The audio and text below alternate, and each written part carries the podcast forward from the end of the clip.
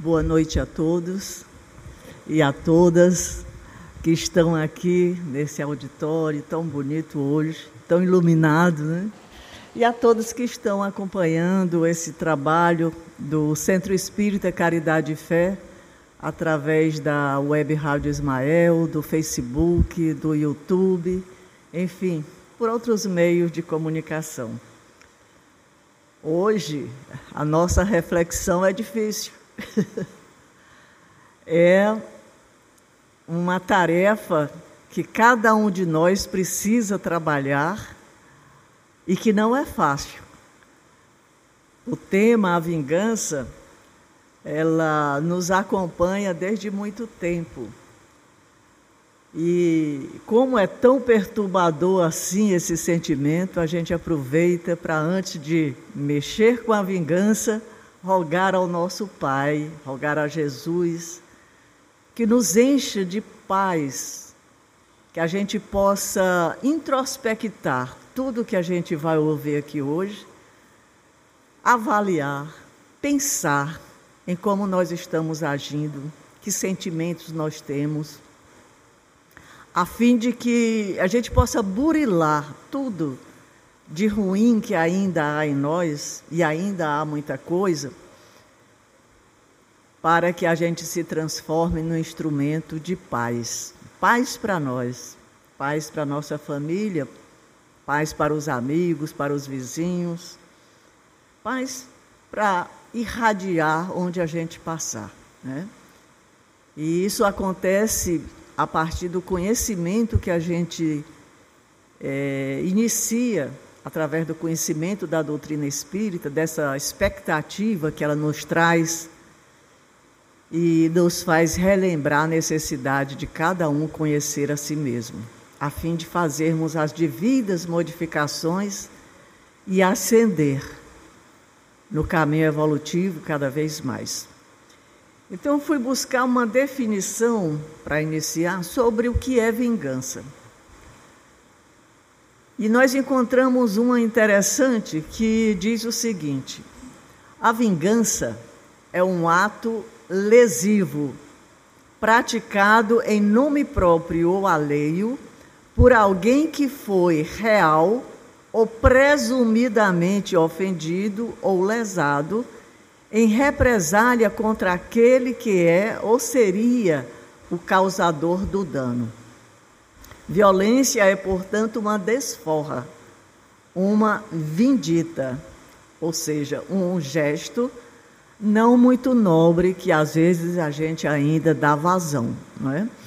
E aí a gente, eu vou pegar a primeira palavrinha dessa definição, ato lesivo, ou seja, a vingança é um ato que a gente exerce, que eu exerço, para lesionar outra pessoa que pode ser porque eu me sinta ofendido ou porque essa pessoa ofendeu a outrem que me toca e que eu busco a reparação. E aí nós perguntamos: um ato lesivo, ele fere a quem? Eu causo uma lesão, eu lesiono uma pessoa com uma palavra grosseira, com um desejo malévolo, com uma um murro, uma, um ato de violência física, eu lesiono primeiro quem? Quando a gente dá um murro em alguém, quem é que sente a primeira dor? É aquele que foi atacado ou quem desferiu o golpe? Então, toda vez que nós lesionamos alguém, fisicamente ou moralmente, o primeiro a ser agredido, o primeiro a sofrer essa ação é quem desfere o golpe. Portanto, quando nós estamos querendo nos vingar de outra pessoa, causando essa desforra, nós agredimos primeiro a nós. E quando eu estava pesquisando isso e cheguei nessa, nessa percepção, eu lembrei de um fato muito interessante que você deve conhecer que é um senhor que estava andando e de repente ele encontra um gênio, um gênio da garrafa. Né? Aquele gênio aprisionado numa garrafa, ele se condói e solta o gênio que estava preso. Então o gênio, muito feliz, disse: Olha, você pode pedir o que você quiser.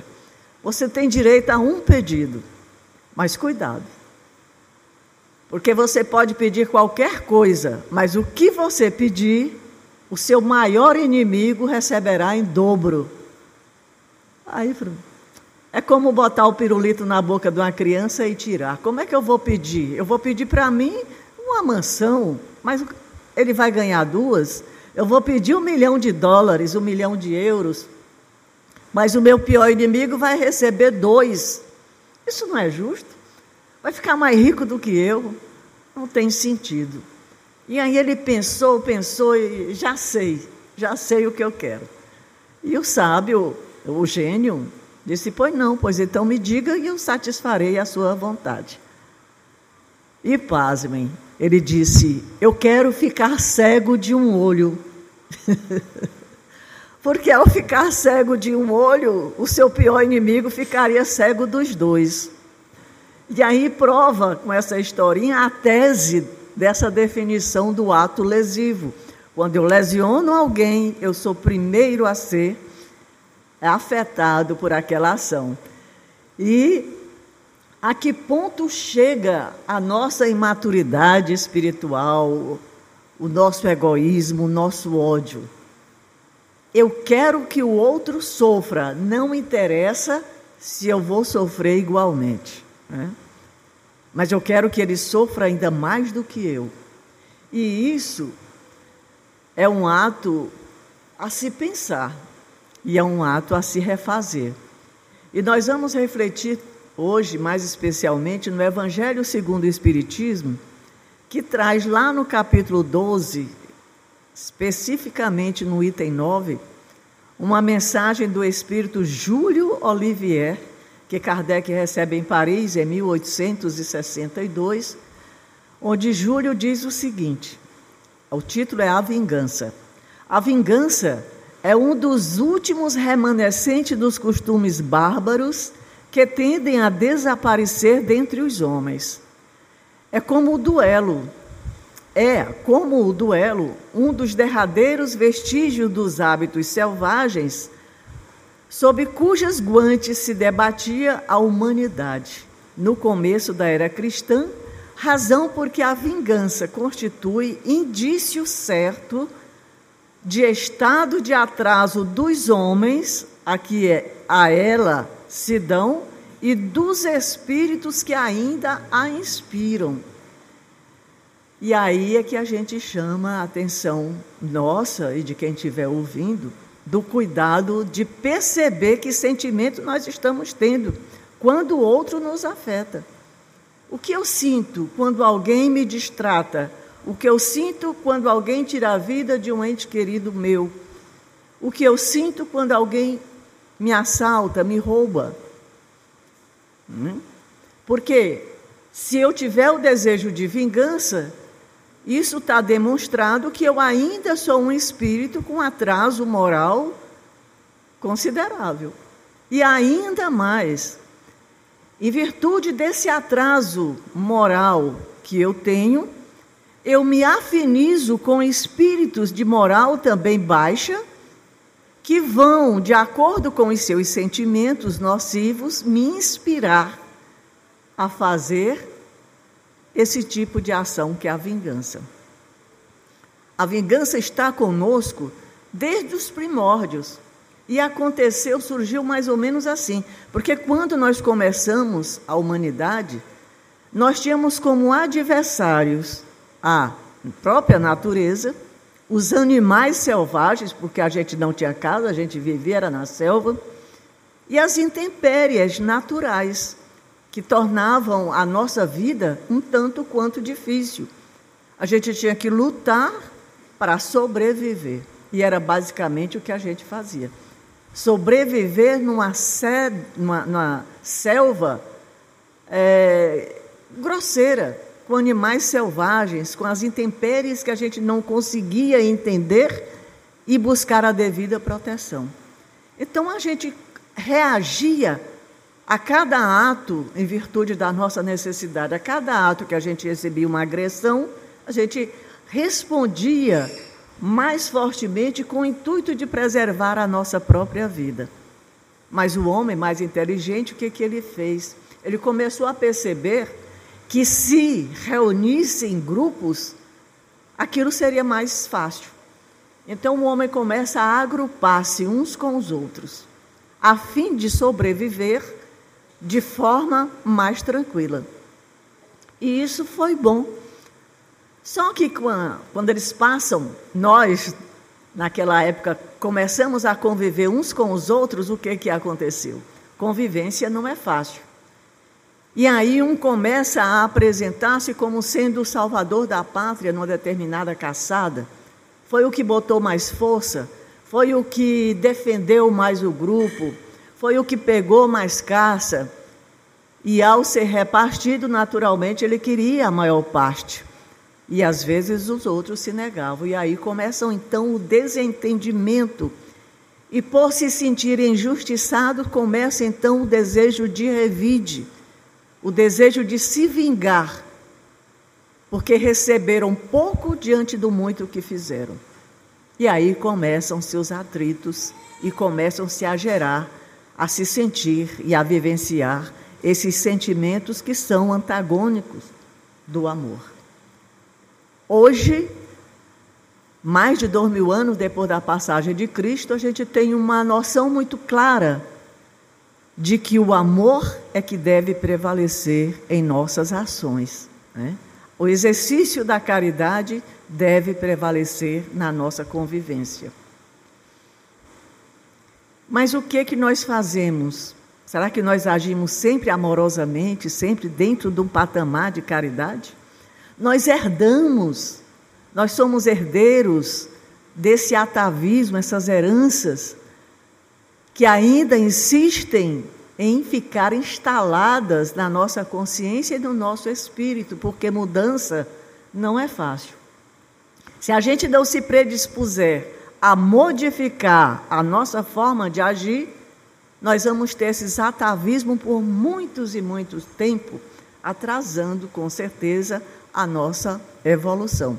Porque o desejo de vingança, ao mesmo tempo que eu me sinto é, justiçada, né? fiz justiça, ao mesmo tempo ele corrói a minha quietude e me faz estacionar no meu processo evolutivo. Ao invés de estar aqui galgando degraus acima, eu estaciono. Né? porque é um ato de desamor dos mais graves. E o Júlio Oliveira ele continua dizendo o seguinte: aquele que se entrega nessa fatal e cega paixão quase nunca se vinga a céu aberto.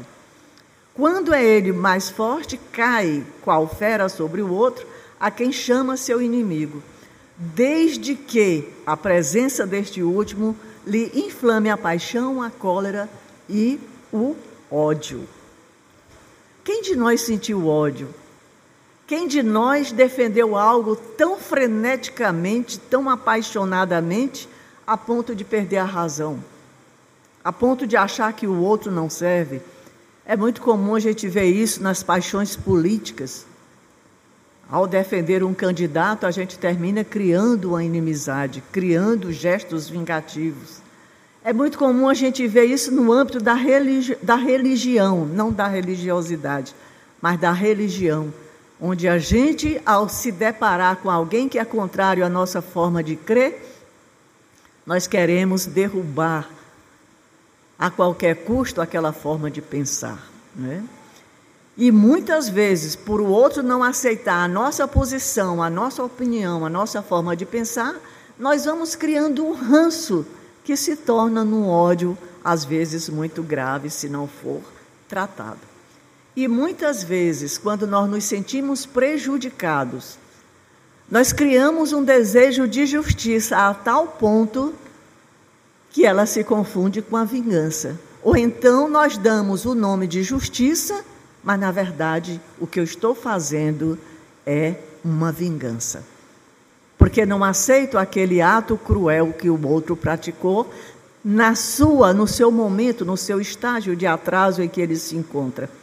Eu assisti recentemente um filme na Netflix que se chama O Assassino da Minha Filha. Vocês puderem assistir, busquem. É um filme francês, é, dublado para português. Foi lançado em 2016 e é um documentário sobre um assassinato, um homicídio é, antecedido por estupro de uma garota de 14 anos, francesa, que estava naquele momento na Alemanha. É um caso que teve repercussão internacional e foi feito esse documentário, é um caso real. A mãe tinha separado do pai e levou os filhos para morar com o padrasto. E em 1982, essa garota de 14 anos é encontrada morta no seu quarto e com indícios de aplicações de injeções que foram ministradas pelo seu padrasto, que era médico cardiologista. E ele disse que ao encontrar aquela menina morta, ele tentou reanimá-la aplicando cálcio. E quando foi feita a autópsia do corpo daquela garota, foi determinado que a causa mortis era uma um, uma, um alimento que tinha saído do estômago, passado e se instalado na traqueia, causando sufocamento, e por isso ela tinha morrido. E foi encontrado lesões na vulva daquela garota, que não demonstravam, não provavam se a, tinha de fato acontecido um estupro, uma relação sexual antes da morte, ou não, mas gerava dúvida. E o pai biológico, ao ir para o velório, ele escuta alguns rumores e resolve investigar. Então ele pede a cópia da autópsia e vê essas informações contrárias a que o padrasto dizia que ela tinha morrido em virtude de uma intoxicação por insolação e ele tinha tentado reanimar com aquelas injeções. Esse caso envolve a Alemanha, a França e os Estados Unidos, na Comissão de Direitos Humanos. Esse caso rola por mais de 30 anos até se fazer a justiça, porque o pai, ao perceber essas diferenças, ele exige da Alemanha que busque, através de investigação, o que de fato aconteceu. E a Alemanha respondia que a causa mortis era causa natural e que, portanto, não cabia investigação. E ele consegue, com o passar do tempo, em virtude daquela garota ser francesa, ele consegue abrir um processo na França e provar, através dos laudos, através da exumação do corpo, de que aquela garota tinha sido violentada e morta, embora que acidentalmente. Mas, como o cidadão alemão não tinha sido obrigado a ir se defender na França, o processo corre à revelia e ele, apesar de ter sido é, processado e ter recebido uma pena de 15 anos de reclusão, essa pena não foi aplicada. E aí o pai se desespera e quer porque quer fazer justiça, e então comete uma coisa atroz ele se vincula a outras pessoas e consegue fazer um sequestro daquele padrasto que o pega na Alemanha e traz para a França sob violência severa,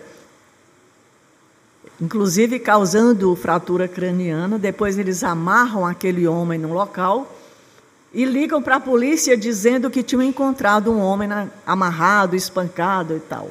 A polícia vai em contra e ele tendo um processo aberto, ele é obrigado então a responder à justiça francesa.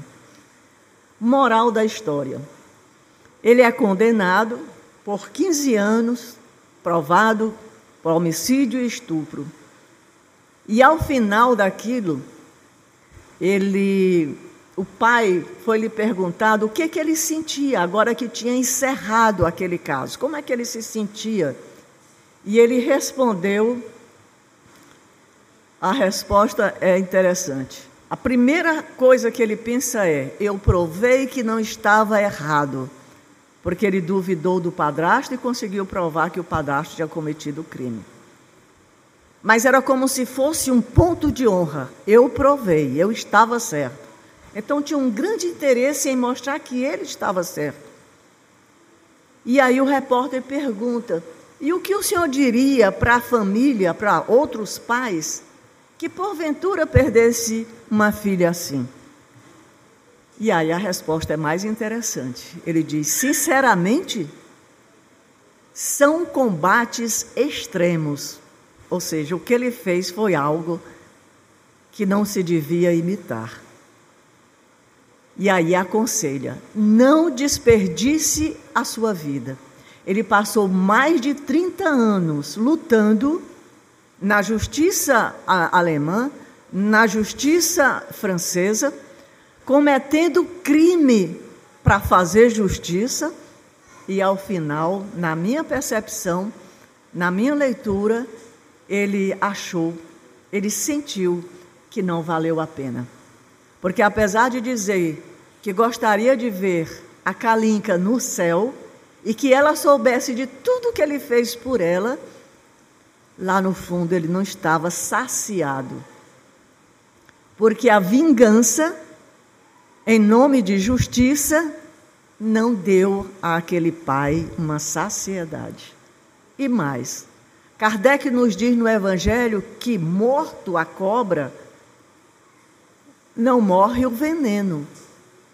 O que que acontece com aquela relação entre aqueles dois homens, um pai biológico, um padrasto, e uma mãe que acusada como conivente do crime, alegava que nada sabia e não foi condenada.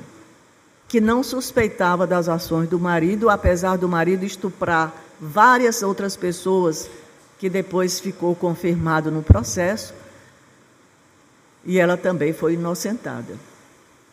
Mas será que aquela relação daquela família acabou? Aquele pai, quando chegou ao final do processo, se sentiu aliviado porque acabou.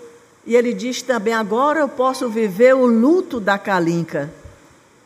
Mas, segundo a doutrina espírita, o caso não acabou. Porque os espíritos são imortais. O espírito do padrasto, o espírito do pai biológico, o espírito da mãe o agressor foi preso, não cumpriu a pena toda, foi solto com, sob alegação de doença, ele já estava é, com mais de aproximadamente 80 anos de idade quando foi julgado, quando foi preso, quando terminou tudo. E veio a desencarnar. Ele foi solto em 2020 e veio a desencarnar em fevereiro de 2020 e em setembro ele desencarna. E ele vai para o mundo espiritual e vê aquele pai biológico em corpo. O que, é que vocês acham que vai acontecer? O que, é que a gente pode imaginar que é possível acontecer? Aquele médico era sádico, era louco, era doente. Será que ele chegou no plano espiritual curado? Não. Então é possível que aquele pai, se, aquele padrasto, agora em espírito, se vincule ao pai biológico e busque assediá-lo e busque fazer fazer-se um obsessor ferrenho. É por isso que quando a gente vê muitas pessoas no estado de obsessão, a gente deve se preocupar em orar por possíveis obsessores, possíveis inimigos de outras épocas, porque são eles que se tornam os nossos obsessores de hoje. É? Então, morto a cobra, não está morto o veneno. Né? E nós vamos continuando aqui, feito esta, esta reflexão sobre este caso, porque se aquele pai tivesse aceitado, olha como é diferente quando a gente vê, analisa do ponto de vista espiritual e do ponto de vista material.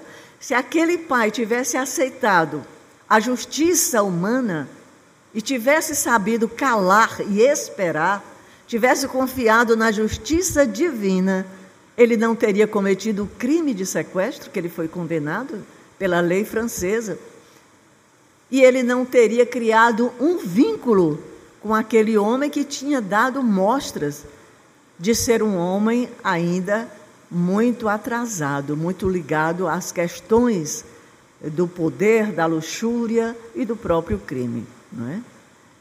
Então teria encerrado ali, mas faltou a paciência e a fé na providência divina. Então Júlio Olivieri continua dizendo: a vingança, as mais das vezes, assume aparências hipócritas, ocultando nas profundezas do coração os maus sentimentos que o animam, toma caminhos escusos, segue na sombra o inimigo que de nada desconfia e espera o momento azado para, sem perigo, feri-lo.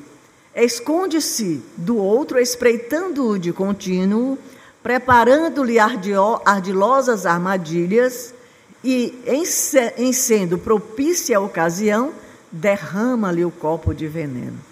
Quando o seu ódio não chega a tais extremos, ataca-o então na honra e nas afeições, não recusa diante da calúnia e suas pérfidas insinuações, habilmente espalhada a todos os ventos, se vão avolumando pelo caminho.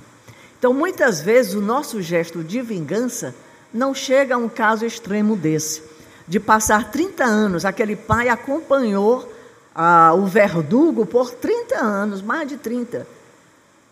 Sabendo onde ele morava, seguindo no dia a dia, ele fez perder o título de médico, ele o seguia em outras cidades, ele tinha um controle da vida dele 24 horas por dia, até fazer o sequestro e dar cabo com o processo. Né? Então, quando a gente não chega a uma vingança muito forte como essas, essa ou um homicídio, a gente se beneficia da alegria da calúnia, alegria que a calúnia propicia.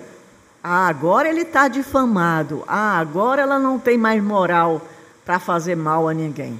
Né? A gente espalha, às vezes até mentira, pelos quatro cantos do nosso espaço, com a finalidade vil de fazer aquela pessoa sofrer.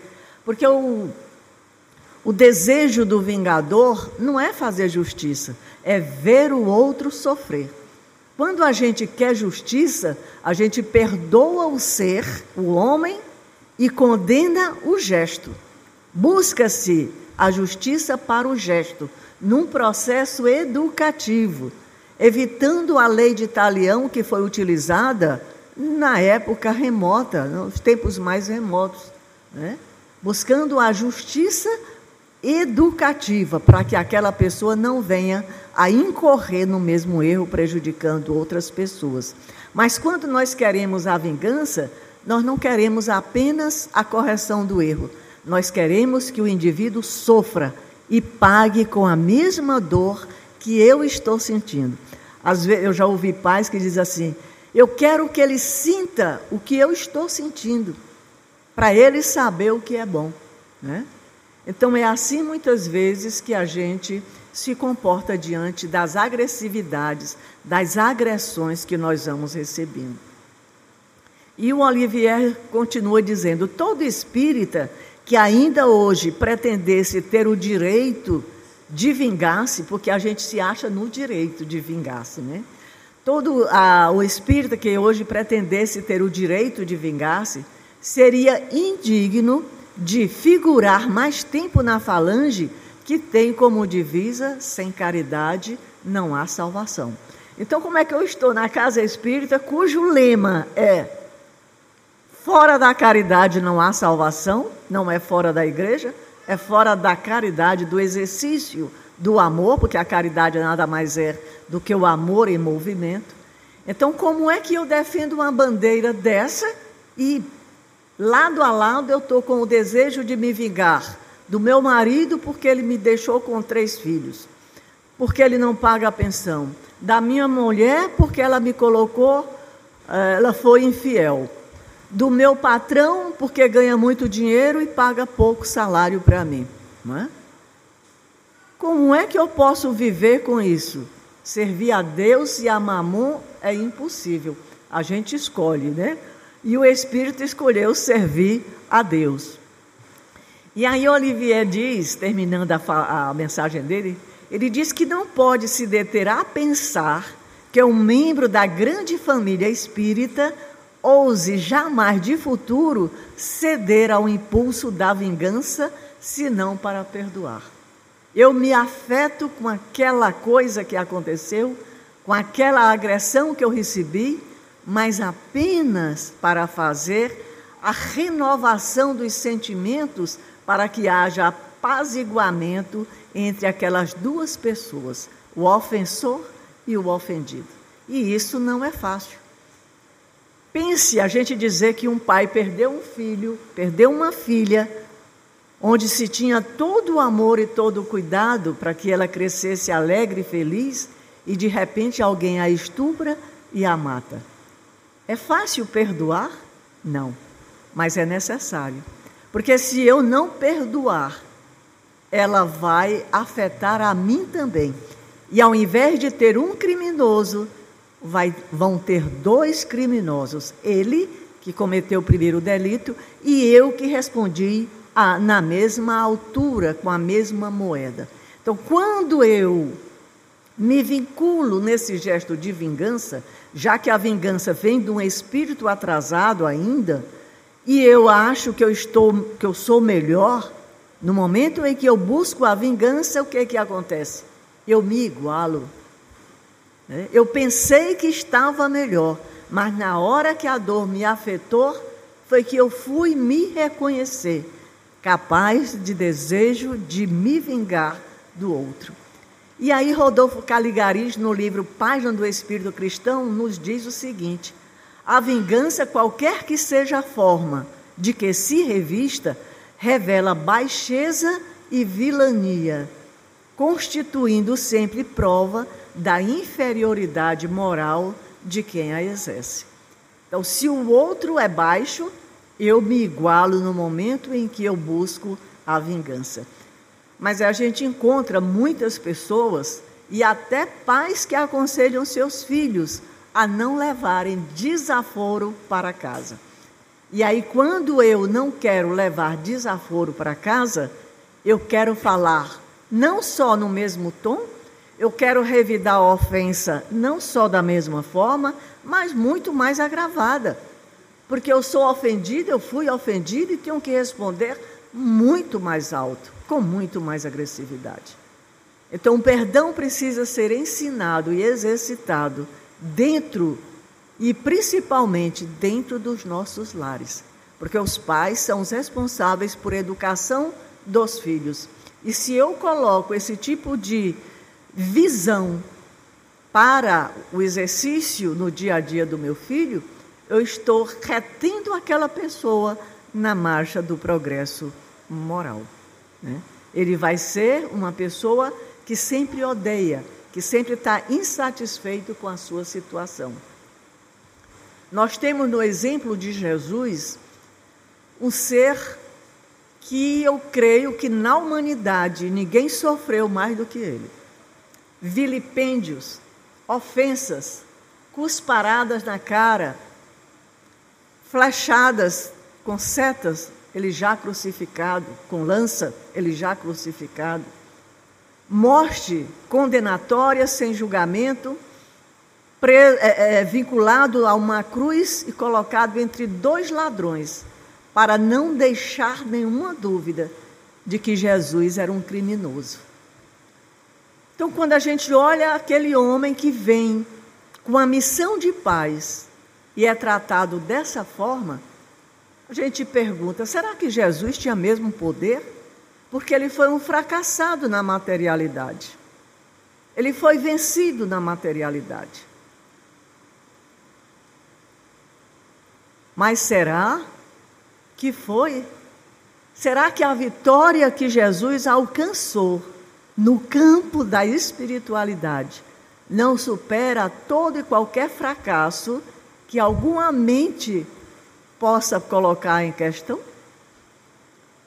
Se ele fosse um fracassado na materialidade, tudo que ele alcançou e que ele ensinou e que ele demonstrou como exemplo de vivência saudável e correta e que nos leva a uma condução evolutiva melhor, é muito maior do que qualquer coisa.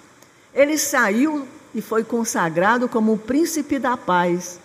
Como é que alguém que passa por todas aquelas agressividades recebe por nós os mesmos que o colocaram na cruz? O chamamos de o príncipe da paz. E por quê?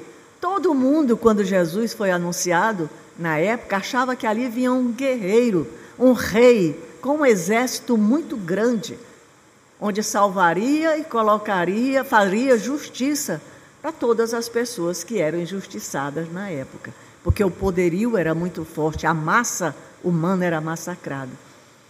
Mas o que foi que Jesus fez? Veio pobre numa manjedoura, mostrando ser igual a nós para mostrar a qualquer um de nós que, diante do maior sofrimento que nós possamos passar, nós temos condições de superar e de viver sem o exercício da vingança, sem o desejo que o outro sofra aquilo que nós estamos passando. Jesus orientou a toda a humanidade para a compreensão e união entre as pessoas, mostrando que a vitória do campo material não é o que traz felicidade ao homem, porque a nossa vitória no âmbito da materialidade, ela é passageira. O que vale é a vitória de si mesmo, a vitória no campo do espírito, não é? Então Jesus ali naquele gesto supremo, onde ele estava praticamente já morto. E percebendo toda a situação de crueldade que ele, tava, que ele percebia o tempo todo, porque ele era puro, não cabia ali aquele julgamento, nem cabia ele passar por todo aquele sofrimento e humilhação daqueles para os quais ele viera. Então, qual é a resposta que Jesus dá àqueles agressores? Já quase morrendo, Jesus volve os olhos aos céus e diz: Pai, perdoa-lhes, eles não sabem o que fazem.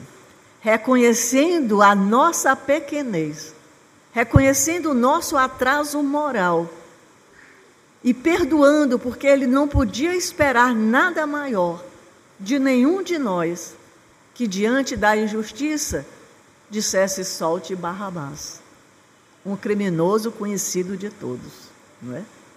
E ainda ajudasse a toda aquela exaltação da condenação de Jesus.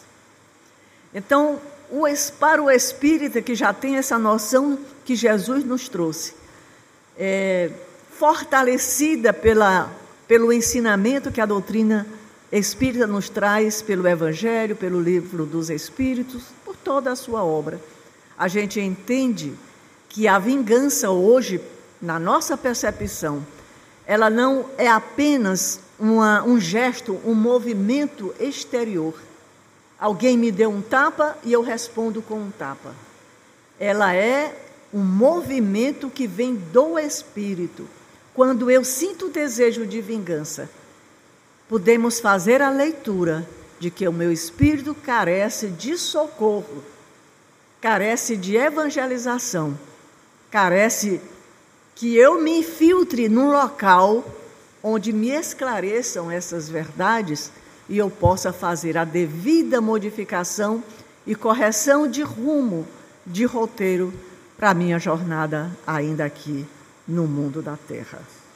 Quando a gente sentir esse ódio, essa raiva que não passa, busquemos auxílio porque hoje está provado, através da ciência, que todo sentimento contrário ao amor que nós sentimos, ele é capaz de gerar no nosso organismo doenças de difícil cura.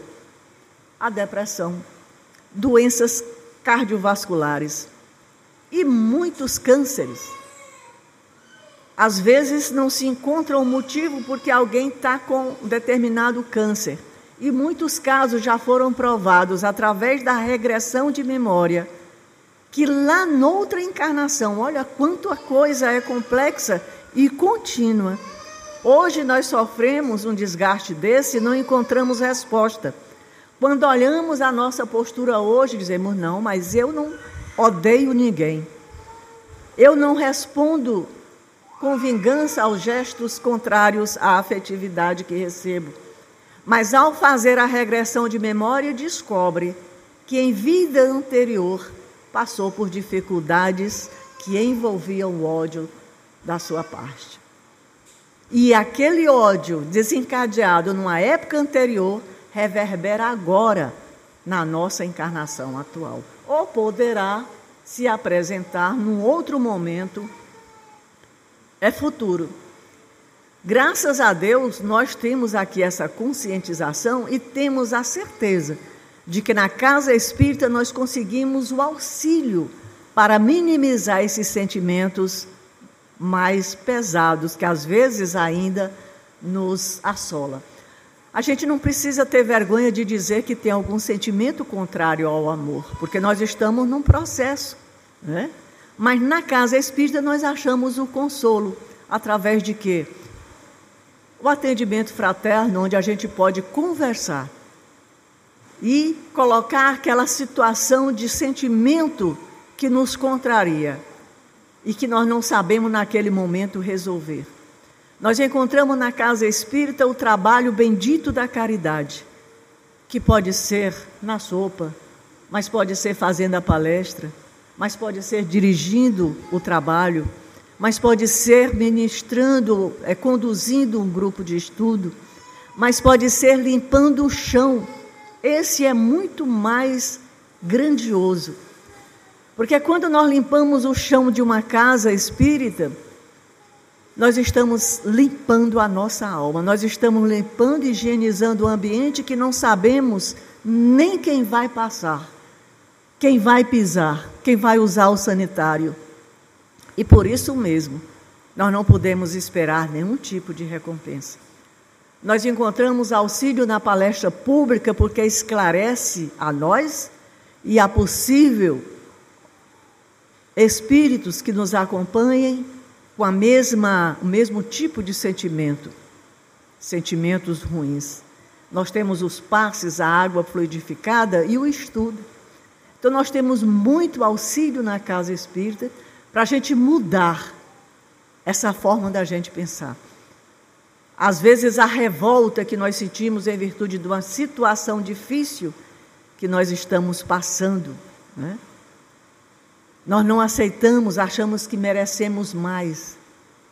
Merecemos aquilo que nós plantamos, porque a nossa colheita não pode ser diferente daquilo que nós plantamos, não é?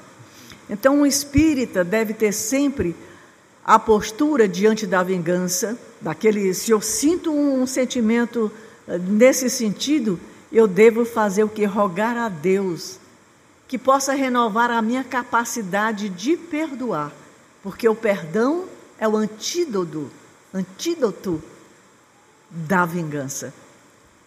O perdão que vem através do amor que a gente já consegue sentir um pelo outro. Né?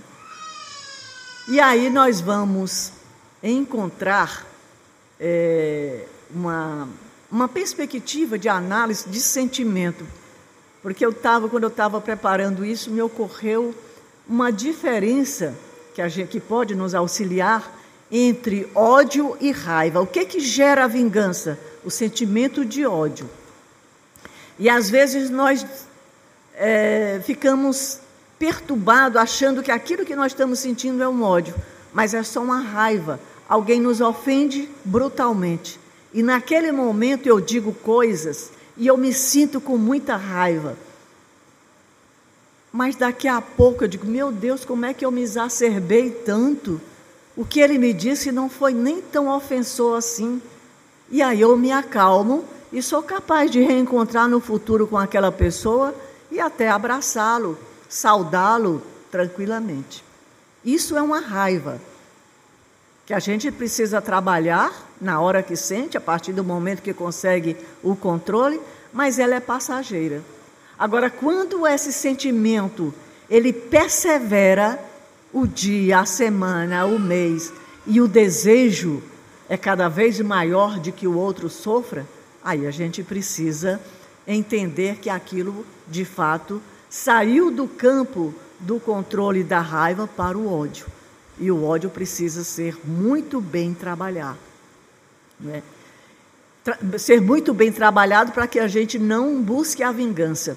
Porque quando nós deixamos, a, às vezes nós somos afetados por uma perda muito grande, como a que eu mencionei, e a gente desiste da vingança e até mesmo daquela justiça daquele pai que passa 30 anos da sua vida buscando uma justiça, né? Capaz de cometer delito no meio do caminho. Então a gente pode, às vezes os pais passam a odiar aqueles que tiraram a vida do seu filho porque acham que as pessoas vão pensar que se ele não odiar aquela pessoa, ele está sendo conivente com aquele crime que aconteceu que ele não amava tanto aquele filho como deveria amar. E não é verdade. O não desejo de vingança é uma demonstração tal qual Jesus nos ensinou: o perdão, a convivência pacífica e a fé tranquila de que a justiça será feita. Porque Deus fez as suas leis de forma tão harmoniosas que tem uma lei chamada causa e efeito. Lei de causa e efeito que nenhum gesto nosso passa sem retornar para nós. E aí é que, se a gente for inteligente, vai buscar cada vez mais caprichar nas ações boas. Porque se a minha ação for boa, ela volta para mim de forma benéfica. E se a minha ação for má, ela volta para mim com dor e sofrimento. Com dor e sofrimento. E às vezes esse sofrimento vem dobrado vem muito maior do que aquilo que nós é, lutamos para que, aquilo que nós vivenciamos e que precisamos lutar para modificar. No livro dos Espíritos tem uma questão 133. Ah, ela, ela é dividida. Eu peguei a questão, ah, o desdobramento. Que Kardec pergunta assim: Mas então, de que serve aos espíritos seguirem o caminho do bem se isso não os isenta das penas da vida corporal. Leon Denis diz que todos sofrem, não é? todos nós sofremos. Então, aquele que está fazendo o bem também sofre.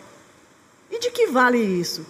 E os espíritos responderam o seguinte: esses chegam mais depressa ao alvo, ao objetivo evolutivo. Além disso, as penas da vida são frequentemente a consequência da imperfeição do espírito.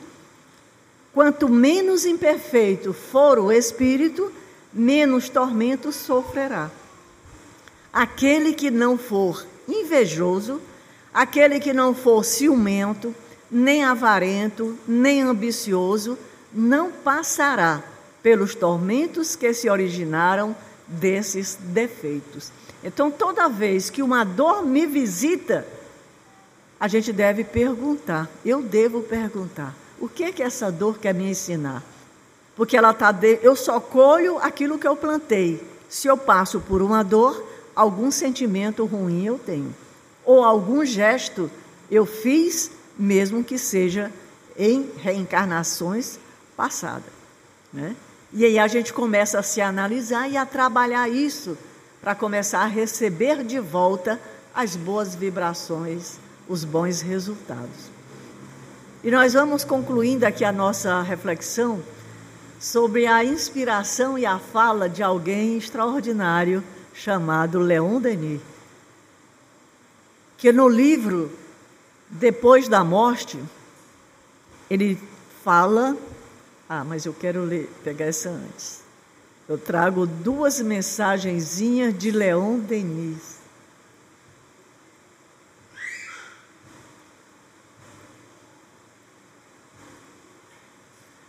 Uma é, é intitulada Paciência e Bondade, está no livro Depois da Morte. Ele diz que vingar-se é fazer de uma falta, de um só crime, dois. Torna-se tão culpado quanto o próprio ofensor. Quando o ultraje ou a injustiça nos afligir, imponhamos silêncio, calar, né? A nossa dignidade ferida Pensemos naqueles que no passado sombrio nós mesmos ofendemos, ultrajamos, expoliamos e suportemos a injúria como uma reparação. Olha, quando sofremos, calemos, tenhamos paciência e recebamos aquela ofensa como uma reparação. Porque em algum momento do passado eu provavelmente prejudiquei daquela forma alguém, não é? E aí ele dá nessa mesa, esse mesmo livro, no capítulo seguinte chamado o amor. O antídoto da vingança é o amor. Só quem ama é capaz de perdoar. E sem o perdão, a vingança reverbera. Então, Leon Denis fala sobre o amor que nós devemos sentir da seguinte forma: o amor profundo como o mar, infinito como o céu, abrasa todos os seres. Deus é o foco. Como o sol se levanta indiferentemente sobre todas as coisas e aquece a natureza inteira, o amor divino vivifica todas as almas. Seus raios penetrando através das trevas do nosso egoísmo vão iluminar com luzes trêmulas o fundo de cada coração humano. Todos os seres, vejam bem, todos os seres foram criados para amar. As parcelas de vida moral, os germes do bem que nele repousam, fecundados pelo foco supremo, dissipar-se-ão um dia florescerão até que estejam reunidos numa mesma comunhão de amor, numa fraternidade universal. Com esse essa passagem de Leon Denis, ele nos mostra que somos todos iguais sobre a lei de Deus. Todos estamos sujeitos à lei divina e maciçamente, exclusivamente sobre ela. Nada passa sem resposta de Deus. Alguns dizem, Deus não dorme. O outro diz, Deus devia estar dormindo quando aconteceu isso comigo. Não, Deus está vendo tudo. Mas Ele permite que tudo aconteça conosco, bem ou mal, de conformidade com o nosso merecimento. E o amor, esse infinito amor, que todos nós estamos obrigados a um dia sentir é o mesmo amor que vai cobrir milhões de pecados em cada um de nós. Porque não há nenhum de nós que não tenha algo a resgatar, algo a passar, alguma dor para expujar. Que Jesus permaneça conosco, não só nessa noite bendita mas em todas as noites das nossas vidas, levando paz aos nossos lares, clareando as nossas mentes e festilizando os nossos sentimentos, de maneira que a gente possa amar cada vez mais e mais e mais. Nesse momento, nosso amor talvez não seja puramente vertical. Tem ainda um pé para trás e um pé para frente mas não podemos desistir dele, porque é ele que nos isentará de todos os pecados que nós cometemos, de todos os erros de hoje e do passado. Gratidão a vocês, gratidão a quem acompanha a Rádio Ismael, o, a Caridade e Fé através da Rádio Ismael, do Face e do YouTube. Que Deus esteja conosco. Obrigada.